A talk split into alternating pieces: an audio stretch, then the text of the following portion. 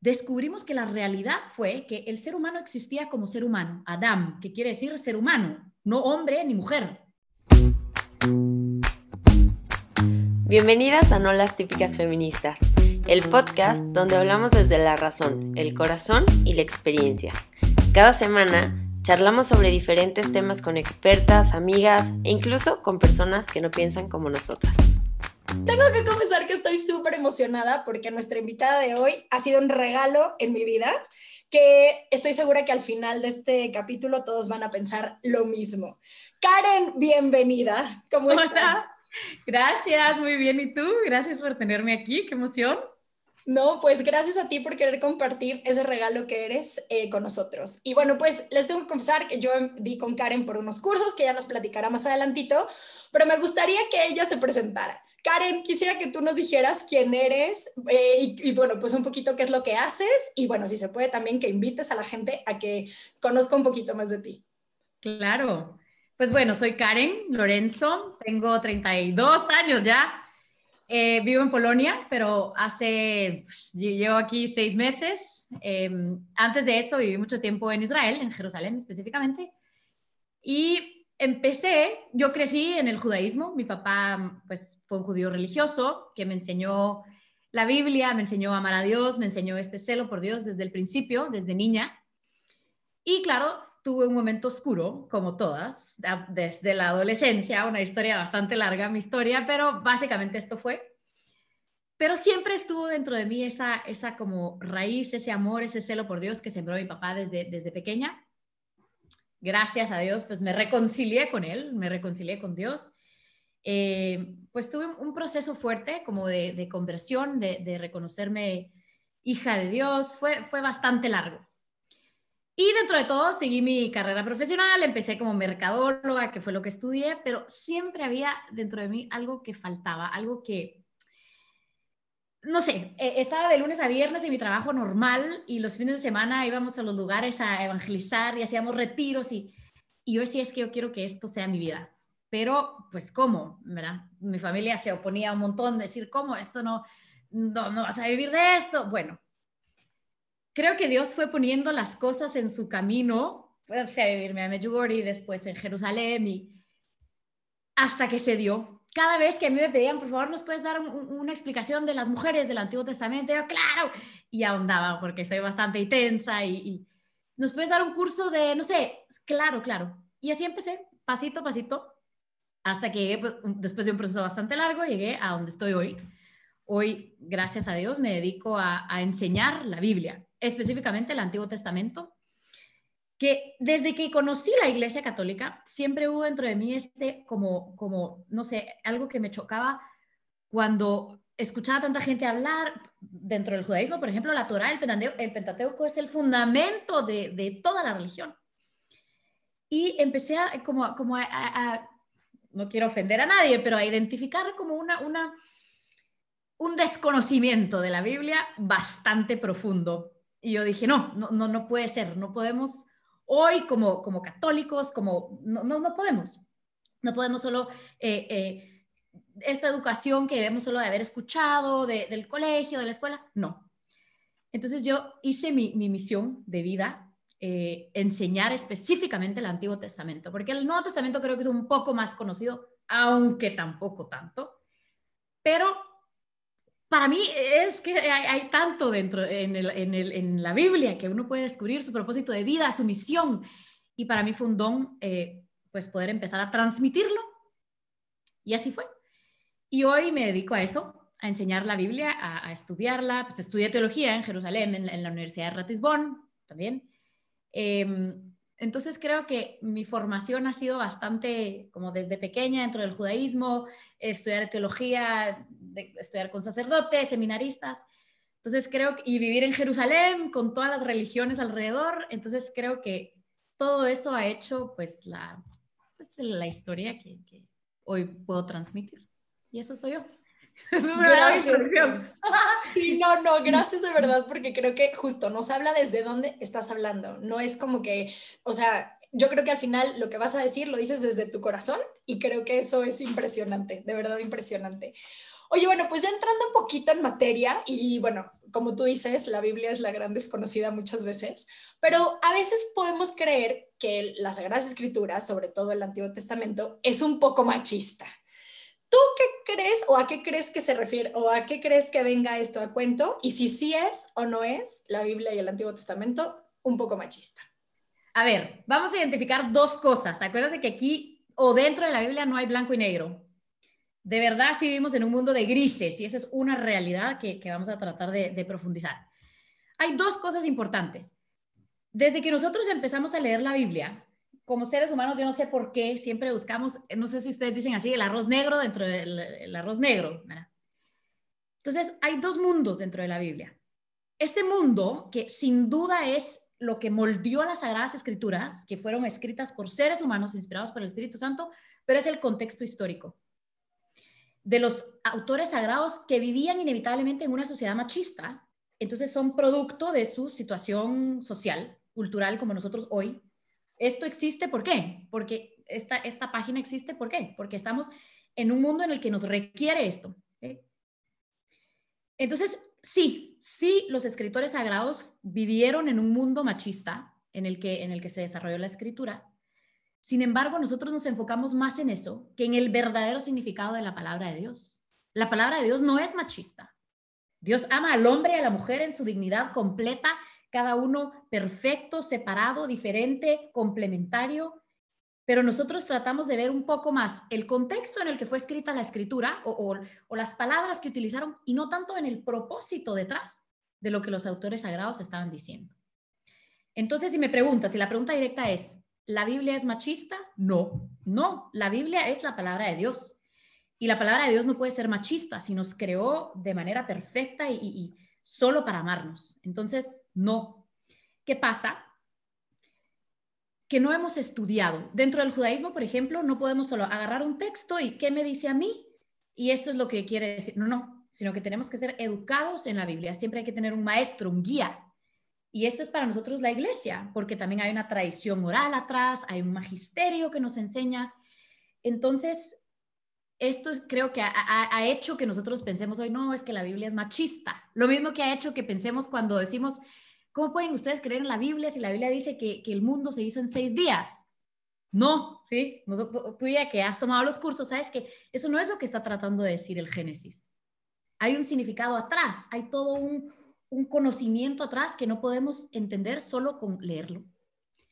Entonces, eso creo que lo que ha hecho eh, inevitablemente esa percepción machista de la, de la Sagrada Escritura. Yo, yo me gradué de un colegio solo de mujeres, en una familia de, mujeres muy empoderadas, voy a decir, y yo amo, o sea, ¿sabes? A eso me dedico con profundidad a la Sagrada Escritura, porque en ella descubro mi verdadera identidad como mujer y en ningún momento me siento rechazada o excluida por la palabra de Dios. Al contrario, me invita a descubrirme mejor y, tratar de ver eh, como después de ese contexto histórico en el que la Sagrada Escritura fue desarrollada, sino que pasar de eso, de esa superficialidad y entrar en la palabra de Dios. Karen, ¿no crees también que, bueno, verdad, me presento, soy Paulina Núñez, hoy estamos en, modo host, eh, host Paulinas, em, que también es porque en cada época leemos, la, leemos todos, leemos la Sagrada Escritura, leemos los gestos propios y ajenos con una carga cultural, ¿no? Entonces, eh, exacto, si, si, uno ve también pedazos, mujeres del Antiguo Testamento, que, que las hay, ¿no? Pero que, que, de las que se ha hablado poco, que no sé por qué las hemos ido olvidando, que también eso te queríamos preguntar, ¿no? ¿Qué elementos de la Sagrada Escritura sí nos hablan de la dignidad de hombre y de mujer, porque efectivamente, como tú decías, está por un lado la letra, o sea, lo, que, lo que de hecho dice, y luego la intención. El tema de la, como, como, como con casi, casi cualquier elemento, ¿no? Hay que entender en qué época fue escrita. Y quizás muchas de las frases que escandalizan más, escandalizan ahora, pero hace 20 siglos eran revolucionarias. Eran a ver, no hace 20 siglos, hace 100 años. Eh, bueno, efectivamente, no te voy a lejos. Ajá. Total. ¿Qué elementos crees tú en la Biblia que nos hablan de la dignidad de hombres y de mujeres? Porque incluso la misma lectura del Génesis de la creación Correcto. Pues depende qué quieres encontrar ahí. O sea, si quieres encontrar una lectura machista, la hay, pero si quieres encontrar una digna, también la hay. Entonces, entonces es manipulable, es, es cada quien lee ahí lo que se quiere encontrar o hay un hecho objetivo. Mira, la Biblia, la Sagrada Escritura, creo que por naturaleza, no sé si voy a decir una, una cosa que va a escandalizar, pero no puede ser objetiva. ¿Sí? No podemos, sí, este ha sido nuestro error desde el principio, tomamos un versículo y decimos, esto es lo que dice la Sagrada Escritura. No, hay capas y capas atrás que debemos entender. Entonces, si tú me preguntas, ¿qué elementos de la Biblia resaltan la igualdad en dignidad entre el hombre y la mujer? Toda la Biblia desde el Génesis hasta el Apocalipsis. Eh, eh, Exacto. no te a decir no hay elementos, no. Empezando desde el Génesis, en este, en este, claro, si nosotros queremos descubrir el machismo, lo vamos a descubrir, como, como ya, todos los seres humanos somos capaces de todo. A mí me impresiona que sale una noticia y siempre hay comentarios positivos, negativos, podemos encontrar cosas que, wow, ¿sí? eso va a pasar siempre. Sin embargo, cuando estudiamos, eh, perdón que voy a decir una, una, cosa muy atrevida, pero tuve un maestro que, que, siempre decía, la ignorancia es atrevida.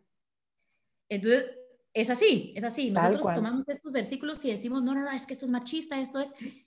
Y, y, porque solamente lo leímos una vez y vamos a hacer la ayuda idónea, por ejemplo. Ah, entonces nos está diciendo que nosotros las mujeres tenemos que ser las, las, eh, las ayudantes de los hombres. No. A ver, primero, ¿qué quiere decir esto? ¿Qué quiere decir la ayuda idónea?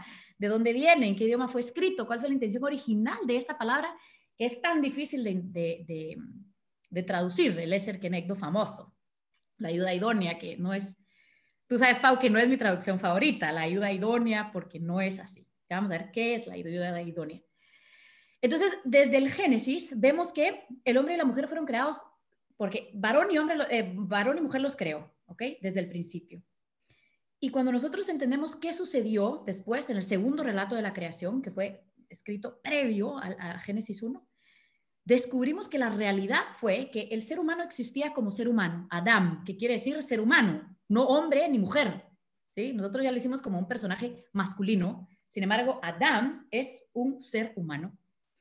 Y no fue hasta que fue formada la Isha, la mujer, que Adam se convierte, deja de ser Adam y se convierte en Ish, entonces, hasta que existe uno, existe el otro, no sé cómo decir, no, no hay como una, una preferencia entre uno y el otro, no fue así. Y cuando vemos estos elementos de la Eser Kenegdo, ¿por qué no podemos ver que lo que de verdad sucedió fue que Dios tomó una porción del ser humano y es como que lo hubiera dividido en dos, ¿sí? E hizo dos cosas, dos seres, no cosas, dos seres humanos complementarios el uno del otro, diferentes y complementarios. Y entonces Adam, el ser humano, fue capaz de reconocer algo opuesto, algo diferente en la otra persona y dijo, esta sí es mi mujer y entonces yo me convierto en hombre. Dime ahí, ¿dónde ves tú una falta de igualdad o un machismo? Tal vez yo estoy un poco, no sé, yo nunca, nunca me enseñaron esto. Mi papá siempre resaltó en mi hermana y en mí este, wow, ustedes son mujeres.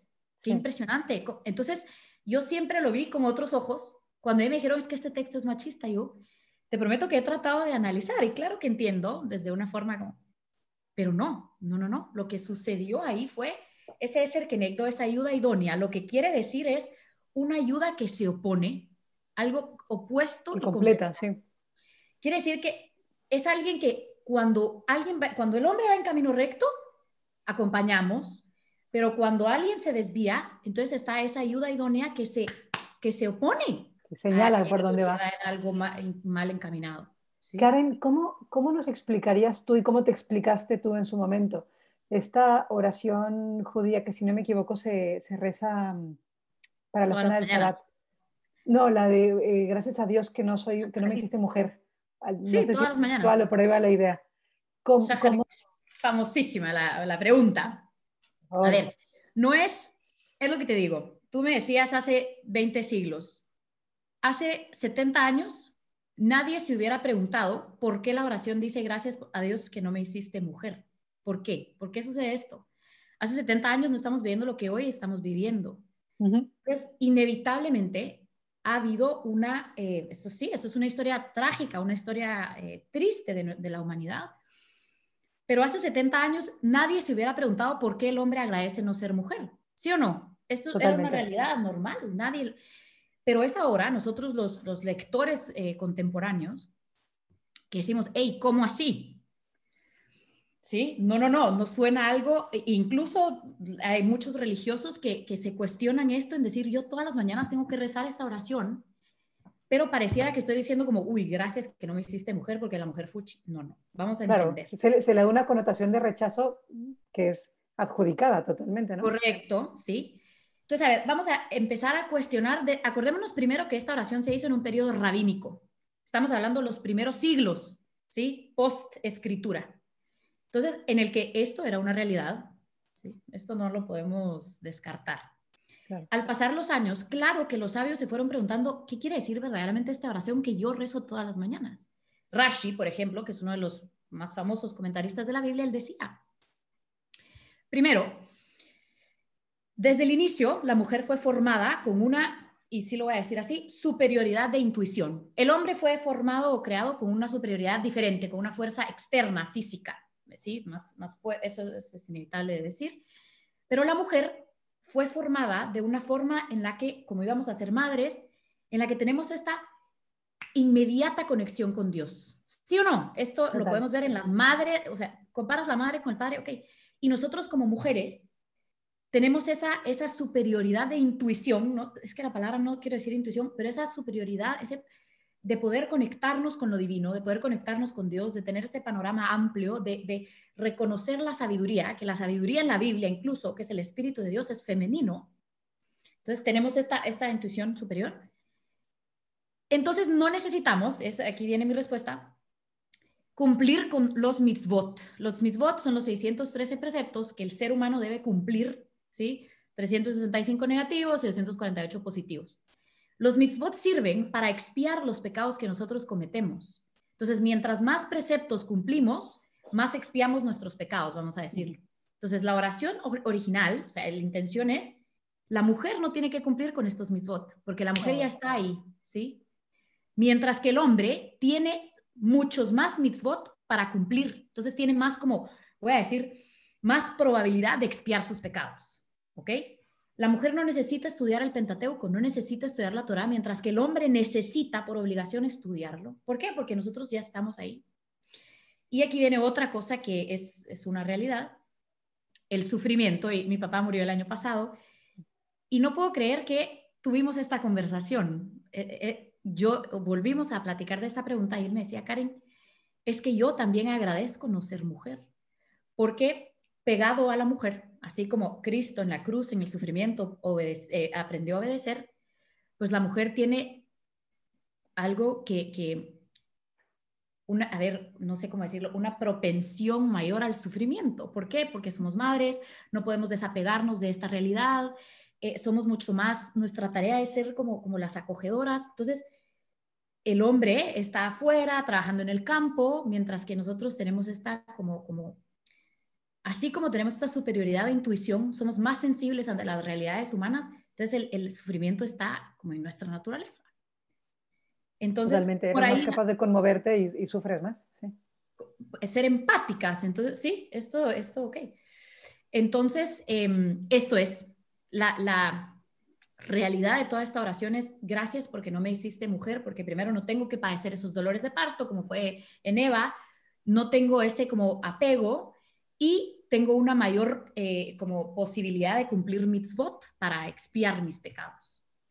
Entonces, por eso pareciera que es algo absolutamente negativo y machista, pero no, sino que dentro de esta oración existe una realidad en decir, wow, la mujer también, eh, sí, eh", porque nosotros en la oración femenina decimos, gracias que me hiciste a tu imagen y semejanza, y el hombre dice, gracias que no bueno. me es lo que te digo, todos vemos esta parte de lo que dice el hombre, pero nadie ve lo que nosotros somos, eh, lo que nosotros decimos. Qué bueno. Qué impresión. Y justo en eso, Karen, a mí me llama muchísimo porque, bueno, a ver, es el punto que hemos visto claritito, ¿no? O sea, no es el hecho de que sea una u otra, sino que, pues al final es ignorancia, que no alcanzamos a ver la profundidad y que al final, pues no es, o sea, no es que la mujer no pueda estudiar las Sagradas Escrituras, es que no lo necesita porque tiene esa capacidad. O sea, no es como que se le está limitando de posibilidades, sino que se están realzando cualidades. Y qué diferente cuando lo ves así a cuando todo lo quieres ver, como tú dices, desde esta mirada de, lo niego, ¿no? Y aquí me acordaba muchísimo, y la verdad fue algo que también me voló el cerebro, cuando tú explicabas eso de que, que no te gustaba la definición de complementariedad, ¿no? Y que, y que ese, ese arquenegdo era tan difícil de explicar, como ya no lo venías diciendo, porque claro, nosotros lo podemos llegar a entender como ese servilismo de que tenemos que servir, o, por ejemplo, esa naranja, ¿no? Media naranja que está incompleta y que se tiene que como complementar con la otra, cuando es totalmente lo contrario. Quisiera ver si pudieras como profundizar un poquito más en ese ser conecto y sobre todo en ese, pues sí, que al final, bueno, y justo hoy lo dijiste y me, me, voló también el corazón, de cómo al final tenemos que ser ese, esa ayuda que, que haga al otro ver a Dios y su camino, ¿no? A lo mejor ya me adelanté poquito, pero estoy segura que no, tú lo vas a poder desarrollar súper bien. Eso es, yo creo que desde el principio, cuando Dios dijo hagamos al hombre a nuestra imagen y semejanza, el propósito fue que el hombre, que el, ser humano, nosotros como, como hombres y mujeres, somos seres limitados, somos seres terrenos, entonces no podemos entender o dimensionar o, contener dentro de nosotros toda esta grandeza del amor de Dios.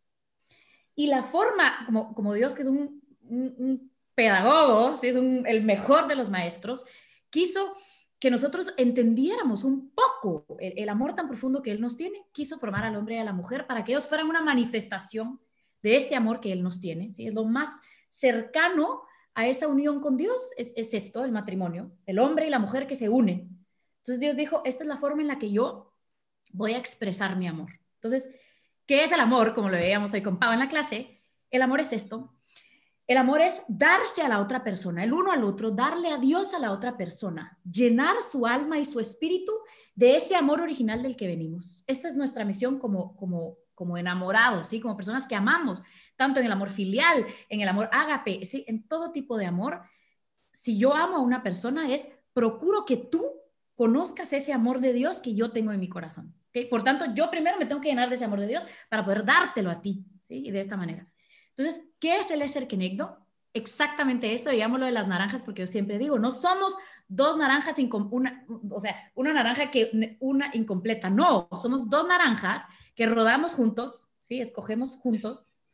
Lo mismo que, a ver, si lo ponemos a ver así, por ejemplo, en los textos cuando dicen hermano o hermana, eres mi hermana, eres mi hermano, es que nosotros somos dos gotas en este, este pozo de amor de Dios, gotas completas, no, no hay algo que, que sin embargo, fuimos creados para entender cómo, así como Dios necesita mi amor, o sea, esto es el amar, el, darse el uno al otro, así como Dios se da a mí y yo me doy a Él, de esta misma forma el hombre y la mujer cuando se unen se dan el uno al otro, donan esa naranja completa que tienen, llena de, todo lo hermoso, todo lo malo, todo, esas naranjas hermosas, se dan a unas a otras para, quiero, quiero darte para que seas una mejor naranja y tú me das para que sea una mejor naranja. Entonces, el Eser Kenegdo es exactamente eso, es un reflejo de esta comunión que Dios quiere que yo tenga con Él. Entonces, claro, todo lo hemos em, descarrilado, el ser humano tiene una, forma, no sé, tenemos una forma muy, muy fácil de, como, de generar todos estos conceptos, de generar el amor, de generar... Pero al final eso es el Eser Kenegdo. La ayuda idónea es esto, es y, además no, es solo el hombre, no es solo la mujer al hombre, sino el hombre a la mujer, como dos seres humanos que lo único que quiero es que tú mejores en tu relación con Dios, que tú profundices más en ese amor eterno que, del que vienes. ¿sí? Entonces es más como complementarnos para conocer nuestra esencia, para conocer de dónde venimos y llegar a, eso juntos. Y justo otra... Perdón, Ah, no, que justo algo que me llamaba mucho la atención, y insisto, cada clase aprendo algo, así que al ratito les decimos dónde inscribirse a esos cursos que están geniales, pero el decir, bueno, a ver, esa imagen y semejanza con Dios, que justo son el amante, el amado y el amor, que necesitan del otro para experimentarlo, como tú decías, pues no había otra forma de poderlos hacer. O sea, Dios, con todas sus características, le quiso dar alguna partecita de él a la mujer, otra partecita de él al hombre, y que juntos lograran lo que de verdad es esa semejanza con Dios del amor, ¿no? Que a lo mejor esto puede sonar elevado o romántico, dependiendo de cómo tú dices los ojos. Es, pero es la verdad. ¿Te acuerdas cuando vimos, cuando vimos Ish e Isha? ¿sí? Ish es hombre, e Isha es mujer, hace hombre y mujer. Adam es ser humano. Esto necesito que quede claro porque ahí cambiamos un poco los conceptos. Ish e Isha, cada uno son tres palabras, tres letras en hebreo, ¿ok? Tenemos dos partes iguales y tenemos una parte diferente en esta escritura en hebreo de lo que es hombre y mujer esas dos partes iguales puede ser nuestro cuerpo, nuestro, sí, o sea, tenemos un cuerpo físico, ok, nuestros intestinos, el corazón, ya me explico que ahí no hay diferencia, vamos a decirlo. Pero tenemos una parte que es diferente. Y cuando nosotros unimos estas dos, estas dos letras, que son lo que diferencian al hombre y a la mujer, lo que se forma es ya, que es el nombre de Dios. Mm. Entonces, Dios puso un aspecto, parte de su esencia en una mujer y parte de su esencia en un hombre, para que juntos, cuando se unen, hacen un, voy a decir una cosa, una esencia de Dios completa, porque no voy a decir un Dios, porque no, sino que forman ambos caracteres, eh, sí, caracteres de Dios. Eso sí es profundo y romántico, no hay cómo. no, hay, no hay cómo decir, no, o sea, esto es, no supera, no supera. Y entonces al reconocer que tanto en el hombre como en la mujer hay una parte equivalente de Dios, pero diferente. No sé si me explico. Entonces, ¿cómo vamos a querer ser iguales? Somos iguales en dignidad, claro, porque somos hijos de Dios, inevitable. Ambos somos, eh, eh, eh, ¿cómo se dice? Recipientes del amor de Dios, sí, pero tenemos características de la esencia de Dios diferentes dentro de cada uno de nosotros. Entonces, al descubrir esa diferencia, que se complementa la una a la otra, creo que ahí descubrimos nuestra verdadera identidad y nuestra misión como, como mujeres, como hombres, como seres humanos. Karen, se me están haciendo líos las preguntas que te quiero hacer. O sea, ya 22. Pero bueno, te, disparo tres a ver si no me hago Vamos de orden. Ya es que yo hablo mucho. Entonces, si me dices tres, bueno. Ah, no, no, sí, mira, te disparo y a ver qué, cuál, cuál, cuál cae. La primera, que es un poco más personal. ¿Qué ha aportado la fe católica en tu proceso, en tu proceso de, autoconciencia como mujer? Em, la fe católica específicamente, ¿no? Yo, la verdad, tengo, tengo una grandísima admiración desde siempre, ¿no? Por el judaísmo, porque son los hermanos mayores en la fe y porque, hombre, yo como consagrada mm, mm, he buscado un judío, que es nuestro Señor. Y luego como que, que somos, somos somos judíos a los que se les ha sido dado el Mesías, ¿no? Pero no, no me entiendo, o sea, no entiendo mi historia personal, mi historia de fe, sin, sin la historia del pueblo elegido, ¿no? Eh, y me, me, hace mucho bien. Entonces, primera pregunta, pero te voy a disparar todas revueltas. ¿Qué ha aportado a tu historia y a tu, autoconciencia de tu feminidad la Iglesia Católica? Dos, en este proceso de, también de tu conocer tanto ¿no? las raíces del judaísmo y ahora como católica, sentirte parte y, miembro activo de la iglesia, ¿no? Eh, a mí hay algo que me, que me cuesta mucho, que entiendo cuando la gente lo dice, como cuando tú nos escuchas hablar de los prejuicios de si es feminista o machista, la Biblia, tal, ¿no? Cuando nosotros percibimos que alguien dice, es que la iglesia es o no es, mi cabeza siempre es, ¿cuándo algo ya fue la iglesia? Cuando lo dijo el Papa, lo tienen que ser cinco obispos, en cuanto 15 monjas se pronuncien, ocho personas que van a misa los domingos, ¿cuál es la iglesia, no? Porque de hecho, por realidad sacramental, lo que digamos cualquiera de nosotras ya lo dice la iglesia. iglesia. se entiende que es iglesia jerárquica o cada miembro de la iglesia y tal, pero dices, ¿qué dice la iglesia? Eh, la iglesia es madre y maestra. La, iglesia no se contradice, porque la iglesia se actualiza tremendamente más rápido que sus miembros. ¿eh? te lo digo. La iglesia nos lleva, nos lleva años de ventaja, ¿no? Entonces, ¿cuál es tu experiencia cuando hablamos de la iglesia dice o la iglesia no dice? Mm, dices, ¿quién es la iglesia, no? O, cómo te has experimentado tú? Primero, ¿qué ha aportado el catolicismo a tu experiencia? Dos, ¿cómo te experimentas mujer dentro de la iglesia? Y tres, ¿qué mujer de la Biblia te, te, inspira a ti? O sea, tu feminidad. Yo me veo como la reina Esther. Yo soy Ruth. Eh, Te va a sorprender mi respuesta, pero voy a empezar desde el principio. Perfecto. Primero, ¿cómo, cómo el haber descubierto la Iglesia Católica influye e impacta mi ser mujer, mi feminidad de esta forma? Así lo veo. Creciendo en el judaísmo, a ver, por ejemplo, vamos a regresar. Yo viviendo en Israel, en las mañanas iba a mis clases de teología en la Universidad Ratisbon, Universidad Salesiana, sacerdotes, seminaristas, y yo era la única mujer estudiante, la única laica, la única mujer. Recibía toda esta información, ¿sí? Y por las tardes iba, no puedo negar, a mis clases con rabinos en el barrio judío, ¿sí? Y lo que yo veía es una ignorancia uno del otro. Es impresionante recibía a veces unas cosas que me decían los sacerdotes del judaísmo, sabiendo que yo estaba en la clase, ¿eh? y a veces todavía eran un poco más cuidadosos porque... Y luego, ok, decía, esto no es verdad. Y luego me voy a mis clases con, con mis rabinos, mis rabinos, ¿verdad? Con los, los, maestros, los rabinos, y escuchaba cosas de la iglesia que decía, ¿cómo? No es así. Sorry, pero no es así. ¿Qué logré descubrir yo en un kilómetro de distancia? Porque están a un kilómetro de distancia. Exactamente esto. Tenemos tanto desconocimiento el uno del otro que no nos permite descubrir esas cosas en común y esas cosas maravillosas que pueden empoderar el uno al otro. Entonces, ¿cómo me hace? Esto yo lo comparo igual con el hombre y con la mujer. Tenemos tanto desconocimiento del uno al otro, es como decir la Iglesia Católica con la, la, religión católica con, con, el judaísmo. Tenemos tanto desconocimiento de uno a otro que nos enfocamos solo en las diferencias y no nos enfocamos en todas esas cosas que pueden potencializar lo que somos como personas, como, como miembros de la iglesia. Entonces, ¿qué me hace esto? Es, yo como mujer, primero, tengo que conocerme a mí, tengo que conocer a esta persona que yo tengo enfrente, tanto al hombre como a la mujer, pero cuando yo establezco dentro de mí mi identidad y sé quién soy, yo soy una mujer que tengo raíces judías, que soy miembro activo de la Iglesia Católica, y una cosa no me quita con el otro. Hay veces personas que me dicen, a ver, pero ¿qué eres? Y yo le digo, es que yo no puedo negar como que si borrara una parte de mi pasado. No, es lo mismo. Para descubrir nuestra identidad como mujeres, también necesitamos descubrir esas diferencias y esas similitudes que tenemos con, con, los hombres, porque esto lo que va a hacer es potencializar nuestras diferencias y no, eh, me explico, no como rechazar lo que no conocemos. Pues esto entonces, esa es mi respuesta así tal cual.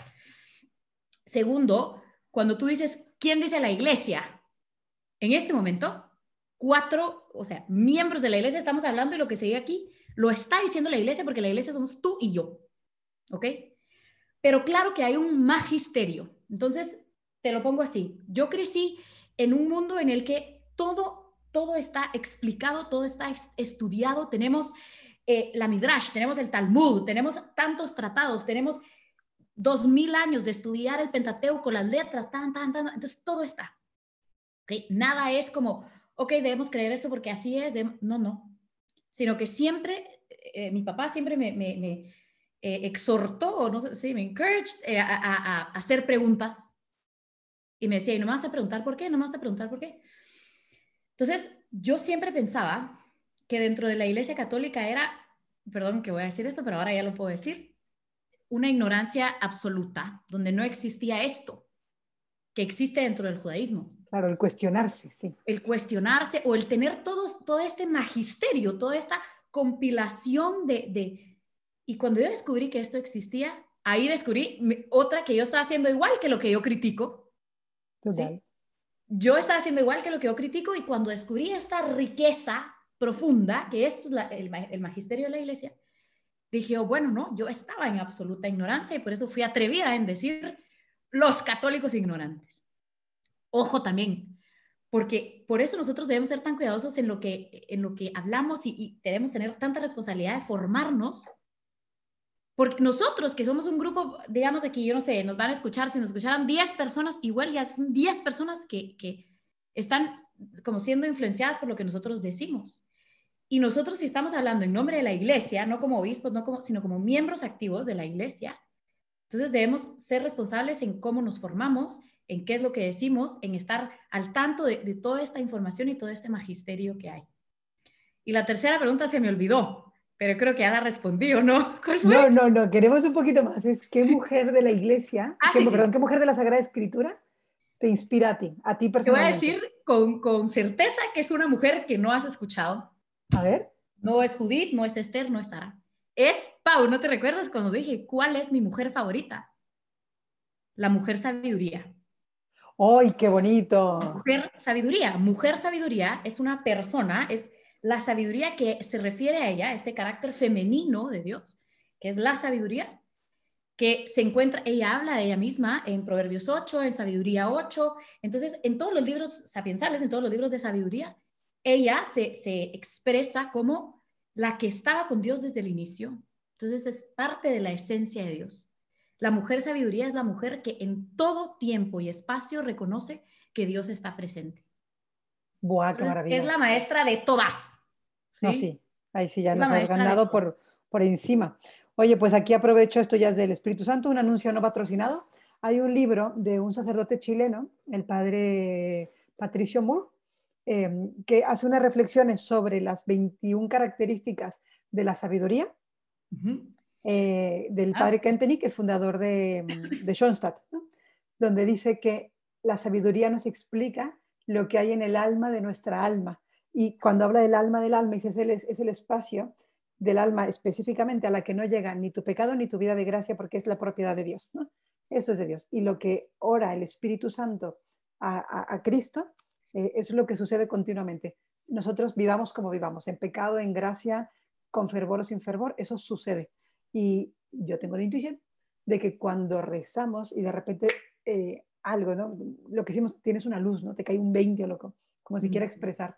Creo que son como leaks, ¿no? Esas foguitas. Dices, algo me he enterado, lo que el Espíritu desde mi corazón le está diciendo a Dios y algo, a- de, de algo he sido medio consciente, como que pillé interferencia, digamos, ¿no? Pero bueno, que es sobre la sabiduría. Te Mira, paso el Romanos dato ahí del 8:26. libro. Eh, Justo. eh, Romanos, porque, porque ustedes no saben orar. Por eso el Espíritu viene en su auxilio con sonidos inefables. Es exactamente esto. Exactamente. El Espíritu es, es, es este, este, esta sabiduría, y yo estoy, estoy convencida que es esta característica fem- femenina de Dios, este aspecto femenino de Dios que quiso, que quiso dar al mundo como, como don, como regalo. Sí. Intuición. Sí. Y en eso que dices, Karen, o sea, eso me retumbaba muchísimo en el momento en el que tomé esa clase también terminé llorando como casi ahorita, que se me llenan mis ojitos de, de lágrimas, de, de verdad de emoción. Pero creo, y en algún momento lo mencionaste y ahorita me venía mucho al corazón, que al final ese, ese espacio del que también habla Pau, esa mujer sabiduría, no es como que yo tengo que luchar por ser una mujer sabiduría y con mis actos, sino es encontrarla en lo profundo del corazón en eso que el Espíritu Santo actúa en tu corazón y dejándome llenar y dejándome como, eh, o sea, penetrar por ese amor de Dios, claro, sí, orando, claro, sí, estudiando, claro, sí, yendo a la revelación en la Biblia con seguida, o sea, con, un- con alguien que te guíe, que ya vi que es súper importante, ¿no? Pero, pero eso, como que muchas veces a lo mejor nos sale el Power Woman de yo tengo que luchar por ser perfecta y quiero hacer esto y esto y otro. Y incluso vamos a ver, o sea, un poquito más, a lo mejor me voy a brincar un poquito el orden y perdón, tocaya, pero viendo esas grandes mujeres en la Biblia, que me gustaría que igual tú nos, nos, o sea, eso, como que nos mencionaras algunas y el qué podemos irles aprendiendo, pero no son mujeres que sean ello, ellas hecho como que ellas mismas en cuanto a yo puedo, sino que se han dejado que Dios haga en ellas. A ver, ¿qué crees de este punto? 100%. A ver, yo creo que sí lo voy a tener que decir. San Agustín lo dijo así. Yo te buscaba afuera.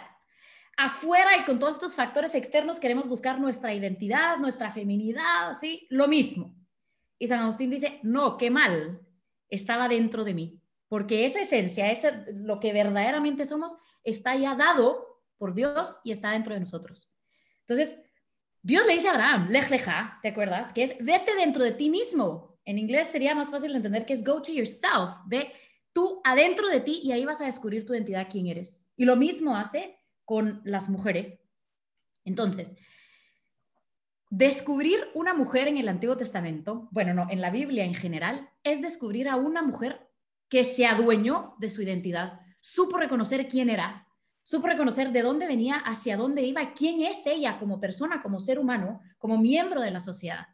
Si vemos claro la reina Esther, hoy la reina Esther es famosísima, pero en ese momento, ¿qué hizo la reina Esther? La reina Esther se, se encerró tres días para rezar, para pedirle a Dios esa instrucción, esa sabiduría de saber qué hacer. Y lo que hizo fue tener valor. No dijo, yo voy a salvar al pueblo de Israel. No, no, al contrario, sino que se hizo, se hizo, porque ves hasta cómo le habla al rey. Es como si, su siervo, sí, ella lo que hizo es, sabiendo quién era ella, sabiendo su identidad, pudo expresarse y decir, ¿cómo puedo yo servirte? No en una sumisión de decir, claro que no, sabemos que era inteligentísima y sabía lo que había que hacer, o eh, no inteligentísima, pero después de que había rezado tres días, sabía qué hacer. ¿Pero por qué? Porque ella pudo saber, ella sabía quién era.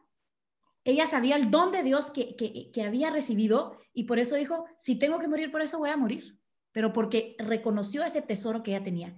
Vemos cualquier mujer, porque si todas las juntamos en una supermujer, cualquier mujer en la Biblia lo que, lo que, lo que detonó ese, ese, ese papel de protagonismo que muchas veces se dice, no, son las que están escondidas y no, no. A ver, si hablamos de una mujer Judith, si hablamos de Miriam, si hablamos de Ana, si hablamos de, de, de em, Débora, ¿sí? Son mujeres que, que, otra vez, a partir de reconocer lo que ellas tenían dentro y quiénes eran, fueron capaces de exteriorizarlo y eso fue que las hizo supermujeres. No son mujeres que, que así como tú dices, como que quisieron como, como reivindicarse. Eso, sí, buscar como esos factores externos que les dieran la identidad, ¿no? Sino resaltar esos dones y esas virtudes que ellas ya tenían dentro. Entonces creo que eso es lo que el estudiar las mujeres de la Biblia nos da, nos, nos aporta como, como instrucción. Y a ver, no solo va a decir las mujeres, el ser humano en general, los hombres y las mujeres. Descubrimos nuestra identidad cuando nos, nos, descubrimos en esta historia de salvación y los roles activos que estamos teniendo. Yo siempre me pregunto, yo, yo le pregunto al Señor, ¿por qué yo nací en este momento, en este, en este tiempo, en este espacio? Yo hubiera sido feliz naciendo en 1800. Amo Jane Austen, por ejemplo. ¿Sí? O sea, me hubiera fascinado vivir en el campo, obviamente, donde no había tecnología, qué cosa más bella leer, escribir. Y yo pregunto, yo, ¿por qué viví en este tiempo y en este espacio? Entonces, ¿qué es lo que estamos haciendo ahorita? Estas mujeres dijeron, ¿por qué yo estoy viviendo en este tiempo y en este espacio? ¿Cuál es mi misión? Porque yo nací con una misión. Desde, desde antes de que existiera el mundo, Dios ya había pensado esta misión para mí. Entonces, ¿qué hicieron ellas? Ir dentro de ellas y descubrir esta misión que Dios había plantado en su corazón y simplemente con valor y, y de verdad con mucho Espíritu Santo, ejecutar.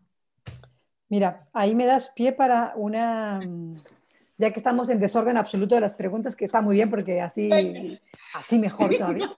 Em, creo que bueno, hay, una, hay algo que, que, estaría bien matizar, ¿no? Cuando hablábamos de, de que en, en, un inicio y, y, quizás más en una tradición, no solo judía, sino también de otros siglos del cristianismo y del catolicismo, la mujer no estudiaba las escrituras, pero ojo, ahora sí, no solamente se estudian, las mujeres dan clases, aquí tenemos a Karen. Pues, hemos justificado un proceso, pero no validamos que ahora tu mujer a tu casa, pues no, O sí, si eso es lo que quieres. Bueno, después, eh, siendo un poco, que la frase me la, van a entender, ¿no? Un poquito abogado del diablo, sí que ha habido un maltrato y sí que hay mujeres que se sienten en una clara sensación, en una clara situación de, de, injusticia, de, de menosprecio, donde ven que sus cualidades no han sido tomadas en cuenta. Bueno, yo ante todo eso, que es innegable, creo que está muy bien que nosotras, nosotras que estamos en esta conversación, que quizás no lo hemos experimentado de una manera tan dura, nos hagamos cargo de que otros sí, ¿no? Y de esto hemos hablado en el podcast varias veces, que nosotros no hayamos experimentado muchas situaciones de injusticia, de opresión, de falta de oportunidades, lo que nos pone es una situación de positivo privilegio para, dar, para darle voz ¿no? a quienes sí, por el proceso que sea, pues han sufrido. Y también tenemos la ventaja de poder, em, con mucha humildad ¿no? y, con, y con sano temor de Dios, ser em, quizás, no sé si ecuánimes o armónicas, porque siempre que pienso en la ecuanimidad se me hace algo que se rompe y la armonía es, algo vital, ¿no? Con, con distintas energías según los momentos, para no ser ciegas a los riesgos de nuestro tiempo es decir, ha habido injusticia, hay injusticia, no la hay siempre, no es el propósito de la, la, Biblia, no es un manual de 15 cosas, pero sin duda no es un manual de opresión. ¿no? O sea, entre las muchísimas cosas que no es, quizás es de las primeras, porque es un libro de liberación y el catolicismo es una religión de liberación. ¿no? Lo que Dios nos, o la, primera característica de los hijos de Dios es ser libres. Toda esta mega introducción va para preguntarte y para reflexionar también contigo, Tocaya. Eh, si no creen que uno de los riesgos actuales en esta lucha, en esta lucha, en este proceso en el que, queremos compartir de visibilizar el talento femenino es desconfiar de las propias intuiciones. La, iglesia y la sociedad no cambia a base de decretos, cambia a base de, seguir lo que, aquello a lo que Dios nos invita, que en un primer momento puede parecer rompedor, pero que si viene de un corazón enamorado y que escucha al Señor, es una semilla. Y es muy impresionante, esto lo decía Pablo VI, ¿no? le, llamaba semillas del verbo, y decía que en toda realidad hay verdad, porque si es creación, comparte con el ser de Dios, ¿no? La, la, verdad. Es decir, si tú intuyes algo y no encuentras eco fuera, si eso que intuyes te hace bien, da frutos de paz, de bien y de vida en ti, pues, pues huele a voz del Señor, ¿no? Y si alguien desde fuera te lo acalla, lo machaca, lo, lo, lo descarta, no te rebeles contra ese alguien forzosamente, busca al lado, ¿no? Habrá más, más a los que le está... Si lo que te pasa viene de Dios, le está pasando a otros al mismo tiempo. Y creo que una tentación actual es, si no más en caso a la primera, me doy, me doy un portazo. Y es como quizás en este proceso de maduración em, estamos con, algún rasgo adolescente todavía. Ojo, no hablo de las situaciones de, violencia extrema de quien la ha vivido, ¿no? Que, que no me atrevo a, a, decir que no estoy en esa situación. Hablo de proceso cultural, ¿no? Es decir, no reivindiquemos, confiemos en el propio corazón, compartamos que en el fondo ya somos más personas buscando lo mismo. ¿Será que Dios lo quiere? ¿no? Y sí veo un cierto riesgo ahí de vivir en la reivindicación continua. Entonces, quien no ha vivido injusticia, no ser empática es una profunda inmadurez, creo. Y quien lo ha sufrido necesita que les validemos, es decir, tú lo has sufrido, yo te voy a ayudar a que no vuelva a pasar, ¿no? Em, pero ahí creo que hay un, reto como mujeres de fe en, en no paralizarnos en no descartar el, dolor de quien, de, quien lo ha, de quien lo ha sufrido, ¿no? Y no minimizarlo. Ha habido situaciones dramáticas, pero la fe va de otra cosa. Y, la, y, a Dios le duele primero lo que a nosotros nos duele. Sí, estoy 100% de acuerdo contigo y no solo... Em, a ver, por eso también es delicado e, e, es este, este tema, porque nosotros estamos hablando hoy desde nuestra posición. Pero ¿qué es lo que tenemos? nuestra historia y nuestra posición. Y con eso estamos tratando de hacer lo mejor que podemos. Entonces, claro que siempre hay críticas de que, sí, claro, de tú de tu posición privilegiada, tú pero esta es mi posición y desde mi posición, ¿sí? desde mi historia, desde lo que yo he vivido, desde lo que yo he experimentado, lo que puedo hacer, lo mejor que puedo hacer, es tratar, de, transmitir a Dios eh, eh, en este mundo que lo que necesita es amor, lo que necesita es empatía. Y esto es lo que a mí me dice la Sagrada Escritura. Exactamente. Entonces, desde mi posición, desde lo que yo he descubierto de este Dios que me ama, tratar de transmitirlo, porque incluso caemos en eso de decir, es que como no lo han experimentado, entonces, ¿cómo se atreven a decir que yo sí? Pero a ver, también hemos, hemos vivido cosas que nos han traído hasta este momento, en este punto en el que estamos, que desde nuestra situación estamos tratando de hacer lo mejor que podemos para para llevar esa mano de decir, eh, pues aquí estoy y lo que tengo para ti es transmitirte el amor de Dios.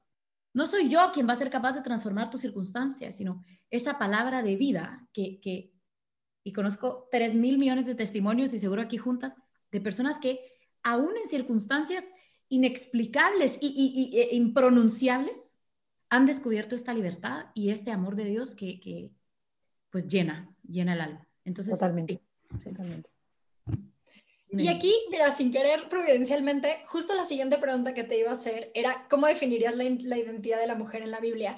Pero yo creo que justo con lo que estamos hablando en este momento, a ver, es que no hay una identidad de mujer. Claro que hay características, pero al final, cuando Dios nos hizo y nos hizo únicos e irrepetibles, a cada una, como tú dices, en su historia, en su momento, en la realidad que le tocaba vivir, a cada una nos puso una semilla en el corazón de lo que es nuestra misión, de los talentos que tenemos y también de Él mismo. O sea, no podemos como que apelar a otra realidad, porque claro, hay mil historias de dolor, hay mil historias que a lo mejor, como tú dices, nos ha tocado vivir otra realidad, pero como en todas esas, si sí pudiéramos como decir que hay una sola cosa en común, es que somos muy amadas por Dios y que Él de verdad vive dentro de nosotros. Y que si queremos encontrar esa identidad, pues no la tenemos que andar buscando afuera, tenemos que buscarla dentro de nuestro corazón. Y aquí me acuerdo mucho en una conferencia que Marta Rodríguez daba sobre las heridas en el corazón del hombre y de la mujer, justo hablaba de eso, que como por el pecado original, la mujer en vez de buscar su identidad en Dios y como que esa, ese llamado a, pues bueno, o sea, a vivir el amor y a, y a ser acogida, la hacía como estar buscando la mirada de afuera estar buscando su identidad en cómo, lo ve, cómo la ve el hombre, en cómo la ve la suegra, en cómo la ve el mundo y tratar de estar como queriéndose adaptar a esos criterios de fuera, cuando al final creo que es todo lo contrario. Y bueno, igual tú nos lo, has, hecho ver, ¿no? Mujeres de las que se habla en un libro completo y mujeres de las que se habla en un renglón, las, las, este, las matronas, por ejemplo, ¿no? Que a mí me, me volaron la cabeza. O sea, un renglón o un enunciado que se habla de ellas y cómo hay una profunda riqueza ahí adentro de alguien que de verdad encontró esa identidad en el fondo de su corazón y desde Dios. Tal cual. Y yo creo que tú eres un ejemplo de eso, Karen, cañoncísimo. Pero cada una de las que estamos aquí, pero para mí tú eres un ejemplo clarísimo de eso. Qué lindo.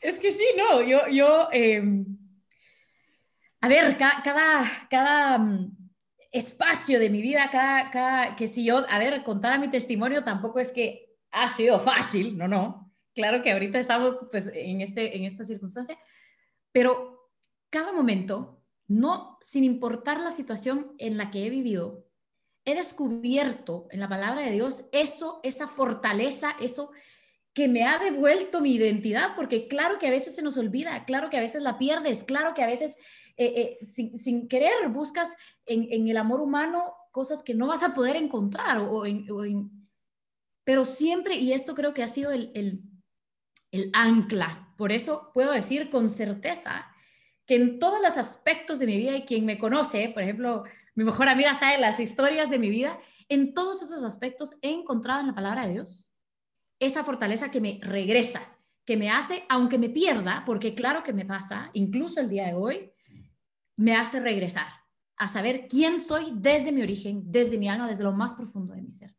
Que se me olvida, claro, pero necesitamos estos espacios en recordar, en decir, claro que a mí también me ha pasado, pero ven, tengo algo que decirte que es una buena noticia, que te va a transformar y va a regresar tu identidad a, quien eres, ¿sí? A ordenar tu identidad. Creo que esa es más la palabra. ¿Sí? Definitivo, definitivo. Tocayita, ¿quieres la siguiente? Sí, y casi, casi tenemos que empezar a cerrar. Esto es complicado porque hay muchas preguntas que se nos van a quedar aquí. Esto ya pinta para episodio 2 en un futuro. No Por favor, te volvemos a invitar. Eh, es duro elegir, ¿eh? Es duro elegir. A ver. Bueno, ¿qué bibliografía nos recomendaría? Bueno, no, una pregunta antes. Voy a saltar. Si puedes, respuesta muy corta para poderte hacer la otra, que la, la segunda, ya te digo, spoiler, es qué bibliografía nos recomiendas para profundizar más en este tema. Pero antes, Así como decías que la mujer, eh, la mujer que tú elegirías del Antiguo Testamento es la mujer sabiduría, em, ¿qué figura de hombre? Uy, qué excelente pregunta. Creo que sería Moisés. No por las grandes cosas que hizo, porque claro que todos conocemos a Moisés, sino que Moisés me ha enseñado a mí lo más valioso de mi vida. No es la revelación en el Sinaí, no es las tablas de la ley, no. Moisés sabía tan, o sea, conocía tan profundamente quién era él y cómo era tan amado por Dios, que podía expresarse con toda confianza, transparencia y claridad a Dios, amigo, padre, hermano, justo juez. Entonces, eso es lo que Moisés a mí me ha enseñado. Moisés se atrevía a hablar con Dios de una manera que no vemos otros personajes en la Biblia retando a Dios de esa manera o, o pidiendo a Dios ciertas cosas que tú dices, wow, ¿cómo se atreve? Como un amigo, ¿no? Que dice en la Biblia. Sí. ¿Perdón? Que como un amigo, dice en la Biblia. Hablaba, como un amigo. con Dios como un amigo. Alguien que Dios se sentaba a la par de él. Entonces, esto, por eso escogería a Moisés, porque él me ha enseñado a mí que desde mi realidad, desde yo siendo Karen, de la forma en la que yo hablo, desde mi historia, desde todos mis defectos y pecados, puedo hablar con Dios de esa manera al, al, eh, al conocer quién soy yo para Él. Cuando yo me sé amada por Dios, cuando sé que no importa lo que haga, Él está ahí para escucharme, amándome y perdonándome constantemente, entonces me atrevo a hablarle de la manera en que yo necesito hablar, no con palabras elaboradas, ni, no, sino como un amigo cuando necesito un amigo, como un padre cuando necesito un padre, como un hermano cuando necesito un hermano, cuando, cuando necesito alguien que me regañe y me ponga orden también. Entonces, eso, por eso escogería a Moisés, por la, la, la forma en la que él me ha enseñado a, a comunicarme con Dios, a partir de conocerlo y dejarme conocer por él. Oye, es muy potente porque así como lo explicas, no por las grandes obras, sino por su manera de relacionarse con Dios, Moisés puede ser un paradigma en estos tiempos por su relación con la mujer, con otros hombres y por ser el gran intercesor, ¿no? Es darle pan a los suyos, darle libertad a los suyos, aunque tú no llegues a aquello que te han prometido y golpear la roca, ¿no? Dices, golpear la roca hasta que la roca de agua. Creo que lo que estamos haciendo es un cambio cultural de golpear la roca hasta que la roca de agua. 100%. y muchísimo que aprender al final eso, o sea, creo que es, la Sagrada Escritura es esto, todo, como tú dices, me encanta el ejemplo, la puerta para entrar a Narnia, a un mundo desconocido lleno de tesoros. Oye, a ver, Karen, perdón, antes de la bibliografía, solo en chiquitito y así como lo que te llegue al corazón, si quisieras que las personas que nos están escuchando se quedaran con solo una idea poderosa, de todo lo que hemos dicho, una cosita que dijeras, esto todo el mundo lo tiene que tener tatuado en el corazón, ¿qué sería? A ver, no sé cómo formular esto en una oración, pero que dejemos de tratar de confundir, que dejemos de querer o neciamente confundir al ser humano con quién es Dios. Lo que te digo, tratamos de confundir en las escrituras quién escribió las escrituras y en qué contexto histórico, y nos olvidamos de la palabra de Dios que está ahí para llenar nuestro corazón. Entonces, que rompamos con esa superficialidad de ver quién lo dijo o cómo lo escribió y, descubramos en eso el verdadero mensaje que es el amor de Dios, que es igual para todos, tan fuerte, tan único, tan eterno, tan especial, para ti, para mí, para cualquiera. Entonces, sí, eso creo que sería la idea esforcémonos por dejar de ver las superficialidades o, estas cosas que yo diría irrelevantes, porque cuando descubres lo profundo del mensaje, esto ni te enteras. Definitivamente. Creo que es eso. Pues esto que dices, Karen, también es tremendamente providencial, porque efectivamente, y creo que muchísimas de las divisiones que hay entre las variadísima cantidad de movimientos feministas lo peor es cuando te centras en lo que no tenemos en común. Y cuando te centras en lo que han hecho y no en lo que, y no en lo que les mueve. Cuando es en lo que nos mueve, difícilmente no dices, claro que sí, vamos a ello todas. ¿no? 100%. Tremendo, efectivamente. efectivamente. Pues bibliografía, ¿hay algo que quisieras que leyéramos? Mira, es que como te voy a recomendar algo que no sea la Biblia. Entonces, primero, aprendamos a, a conocer la Biblia leamos la Biblia, step one, lo más básico, ¿sí?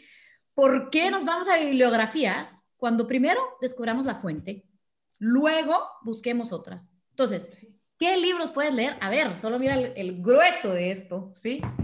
Podemos leer Judith, podemos leer, porque esas son historias, más que eh, nos vamos a poner Levítico y a descubrir ahí porque es un poco más complejo, pero podemos leer la historia de Judith, podemos leer la historia de Esther, podemos leer la historia de Ruth, ¿sí?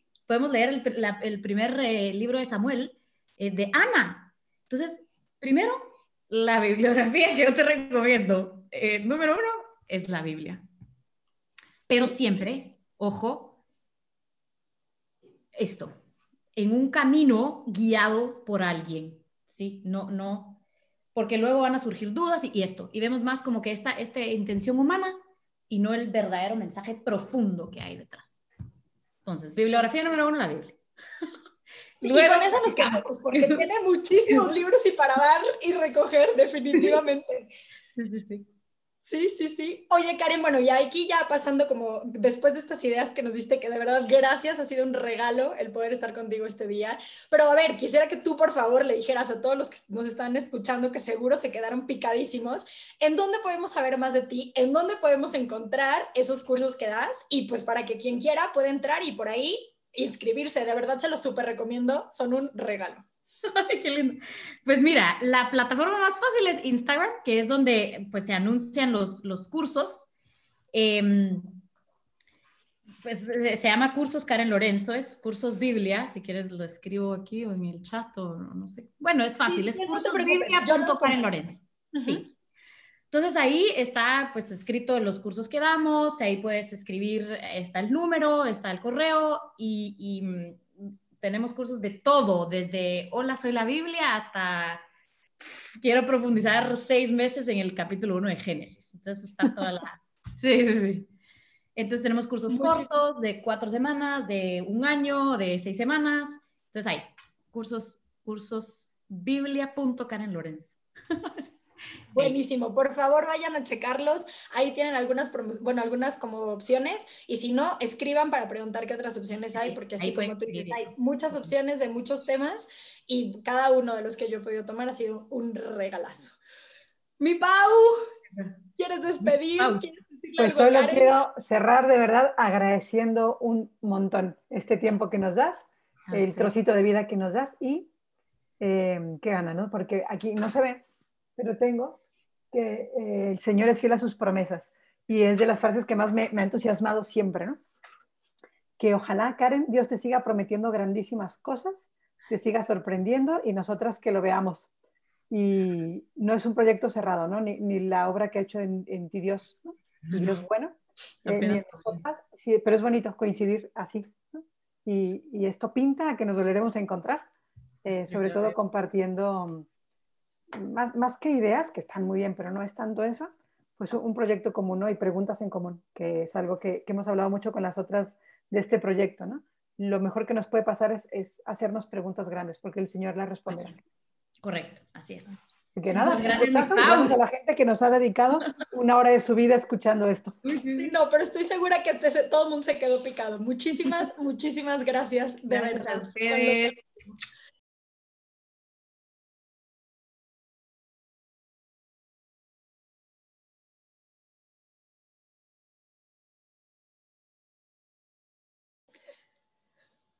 Pues qué impresión de capítulo, de verdad un súper regalo, muchas gracias Karen. Y bueno, pues sí, no se olviden de seguirnos en el Instagram, arroba no la típica feminista, en Twitter, arroba no guion bajo típica, y en Facebook como no la típica feminista. Y no olviden también suscribirse a nuestro canal de YouTube, en donde pueden encontrar el video de los episodios para que conozcan un poquito más a quienes nos han acompañado, vean nuestras caras de sorpresa y también en el blog de No la típica feminista van a poder encontrar algunas de las notas más importantes o los puntos más importantes que hemos como rescatado de cada uno de estos capítulos tan impresionantes que hemos tenido. Les mandamos un abrazo, gracias por seguirnos escuchando y no se pierdan nuestro siguiente capítulo. Bye.